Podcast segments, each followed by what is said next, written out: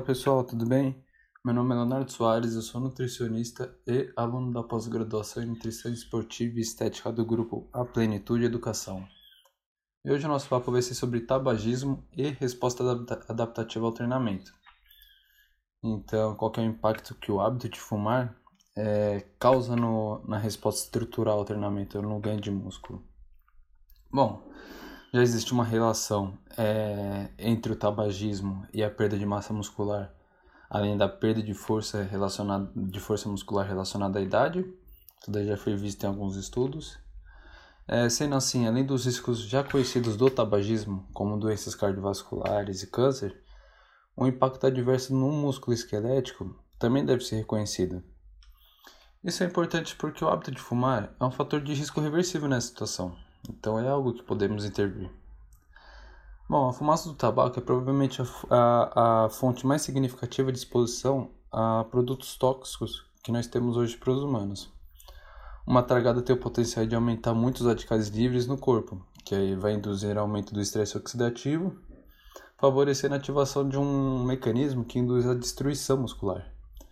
Então isso não vai ser legal para quem quer ganhar músculo, né? Nós temos que fazer coisas que induzem a construção muscular, não a destruição. Assim, durante o treinamento nós destruímos fibra, a, as fibras musculares para depois gerar, gerar uma resposta que induz ao crescimento. Nesse caso aqui é só destruição, não tem, não tem crescimento. É, em um estudo longitudinal, foi visto que é, fumar 100 gramas de tabaco por semana resultou em uma redução na força do quadríceps de 2,9% nos homens e de 5% nas mulheres, isso independente do estilo de vida. Além disso, fumar 100 gramas de tabaco por semana pode causar uma redução da musculatura em uma média de 3% em homens e 5% em mulheres. E também a fumaça do cigarro está associada a um maior é, risco de dores musculares. Então, uma piora aí de, de, dor, de dor muscular sentida pelas pessoas que fumam, têm o hábito de fumar. É, esses danos ao músculo esquelético são causados aí pelo que, que são causados pelo cigarro acontece por diversas causas, como prejuízo do metabolismo muscular, aumento da inflamação e estresse oxidativo, é, superexpressão de genes relacionados à atrofia. Essa atrofia é a perda de músculo que a gente falou agora há pouco. Então, o ato de fumar vai aumentar a produção de citocinas pró-inflamatórias que vão atrapalhar na nossa síntese proteica. E sem síntese proteica não tem, não tem hipertrofia. Lembrando que a hipertrofia não é só síntese proteica, tá? É, é, outra coisa importante é que o vapor de cigarro ele tem em média aí 1,5 mg de aldeído por cigarro. Então, esse aldeído, o que, que ele vai fazer? Esse aldeído ele, ele suprime essa síntese proteica que a gente falou agora há pouquinho, enquanto a degradação proteica se mantém intacta.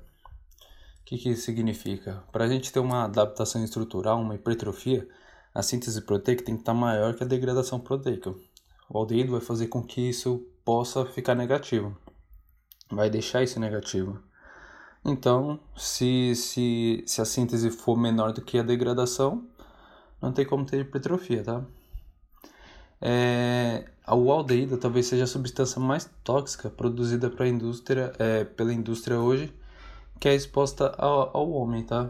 A nível de curiosidade, esse aldeído também está presente no álcool, só que em maior quantidade. E por fim, temos também o tão conhecido dióxido de carbono, CO2, que está presente também na fumaça do cigarro, e CO2 atrapalha no transporte de oxigênio pelas células musculares, afetando assim a função muscular. Bom, então acho que deu para entender o quão negativo o cigarro pode ser não só para a nossa saúde, mas também para a qualidade do nosso físico. E tem motivos suficientes aí para parar de fumar, né? Bom, então é isso, galera. Espero que tenham gostado e até uma próxima.